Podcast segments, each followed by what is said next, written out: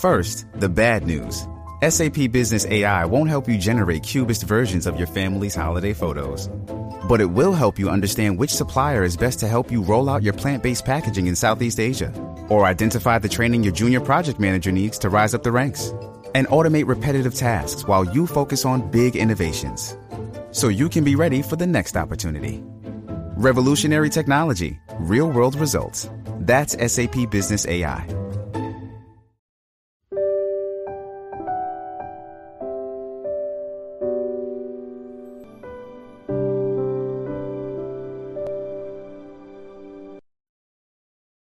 让阅读走进生活，让优秀成为习惯。大家好，欢迎来到小叔说，小叔陪你一起阅读成长，遇见更好的自己。今天要给大家分享的是，不管你信不信佛，路上遇到流浪猫狗，请一定这样做。一起来听。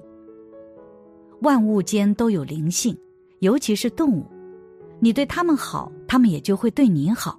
长久的陪伴着你，但是不是所有的动物都有主人？就比如生活中的流浪猫狗，它们非常可怜，没有吃的，没有住所，到处流浪。如果你在街边遇到了它们，可以这样做，能够积累很大的福报功德。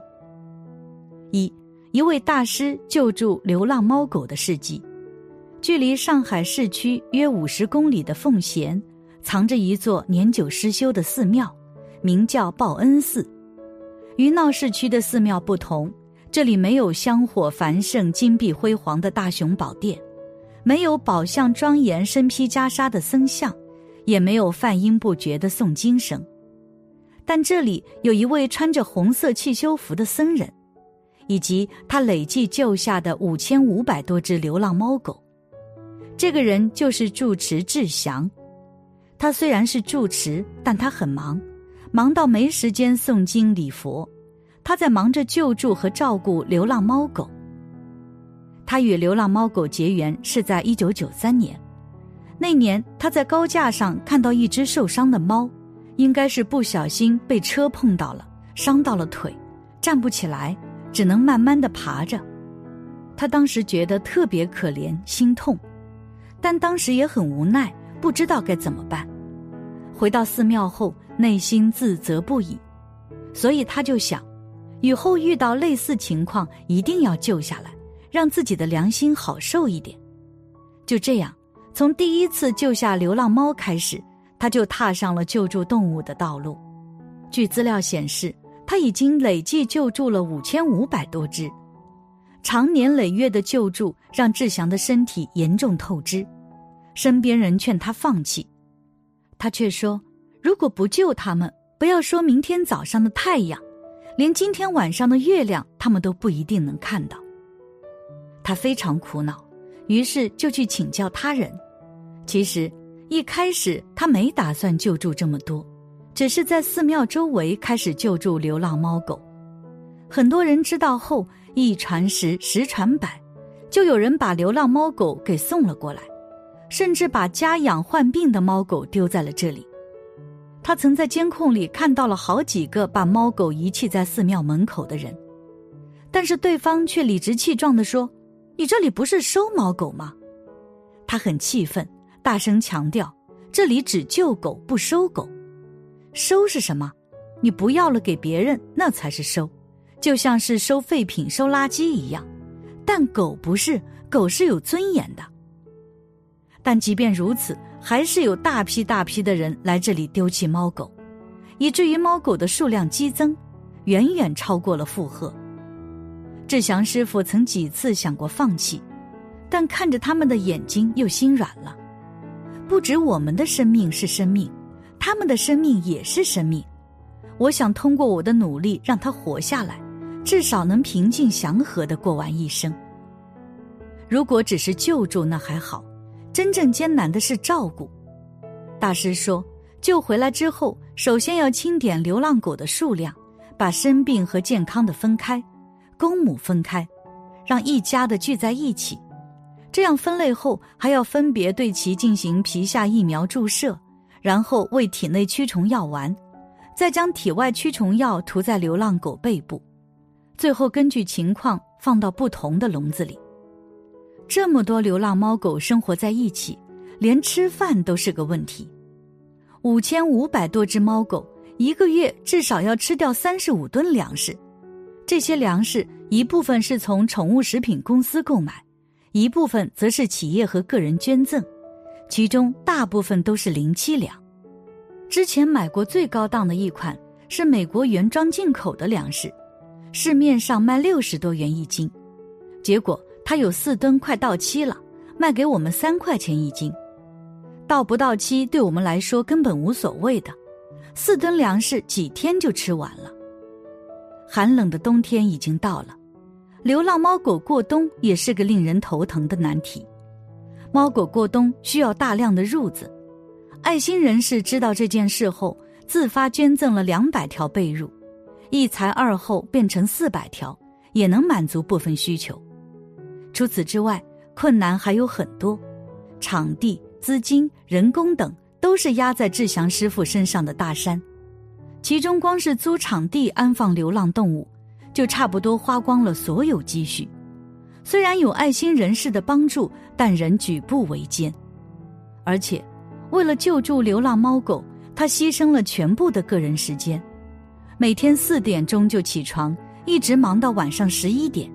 几乎没有休息时间，他自嘲道：“时间不够，可以向早晨跟晚上借；体力不够，可以跟未来借；人手不够，只能求千手观音了。”身边人替他感到不值，又没有人逼你救助流浪猫狗，你何必把自己搞得这么累？但他却笑笑说：“你说的对，没有人逼我这样做，如果不做，也没人骂我。”但我就是过不了自己心里那一关。在志祥师傅日夜兼程救助猫狗的时候，有些人却在背地里遗弃和伤害猫狗。送到我这里的很多流浪狗和流浪猫，何止是被遗弃的，甚至是被伤害的。有些狗狗全身都是伤。最多的一天，我和义工们救下了一百二十六只狗狗，最可怜的小狗长了恶性肿瘤，有拳头那么大。而且有时候，无知的善意比真实的恶意更可怕。志祥师傅曾见过一个无知的救助队伍，大热天运狗，不采取措施通风透气，致使全车狗狗死亡。每当得知有这样的事情发生，他都气得要骂人。虽然说出家人不打妄语，但是见多了这样的事情，他的脾气也真的被一点点点爆。所以就有人劝志祥。别接这个烫手山芋，但是山芋烫手却必须要有人接。流浪狗在外边对人更不安全，在我这里最起码能保证狗能活下去，对人也不会造成威胁。城市为什么会有流浪猫狗？与其说是有关部门的责任，倒不如说是一些自我标榜爱猫爱狗人士的责任。他们想养的时候就领养一只。不想养了就随意丢弃，一只母狗扔到外面去，又没做过绝育，一年能生八九只，造成了流浪二代、三代、五代，这样一直下去，才有了流浪猫狗的问题。而这些问题就一直没有解决。志祥师傅明白，不能够改变世界，就只能去改变自己，去收养它们，不仅让它们能够有住所。同时也能够让自己心安。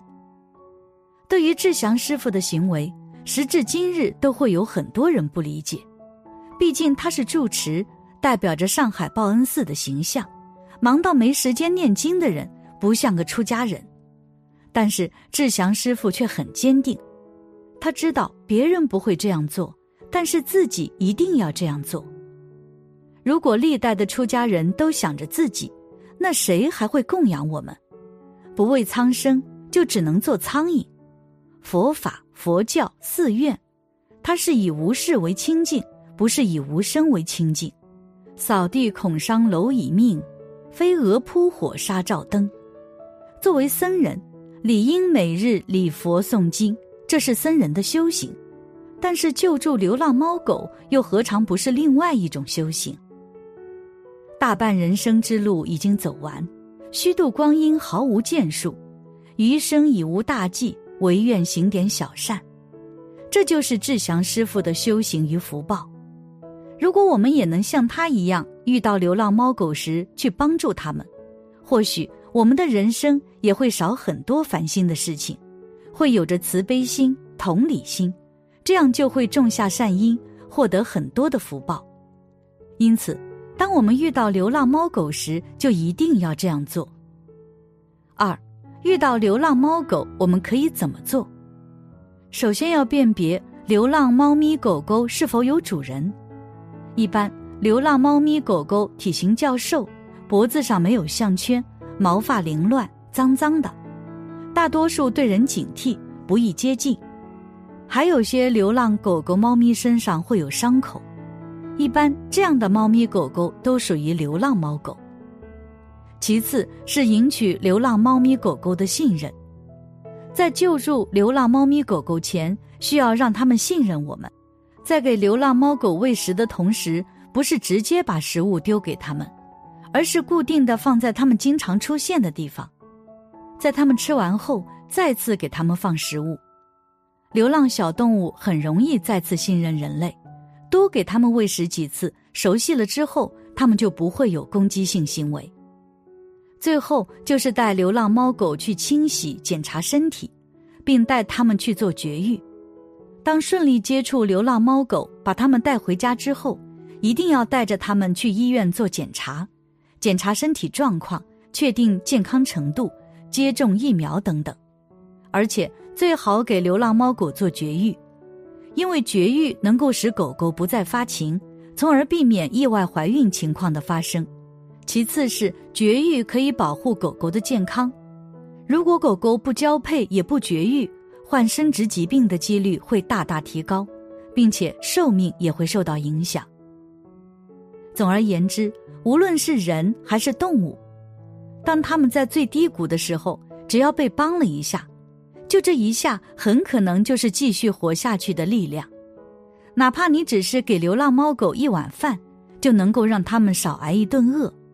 而且他们会感激你，因为对于他们而言，你就是光的存在。因此，在生活中，如果遇到他们，能帮一下就可以去帮一下，这样你就能够获得很大的福报。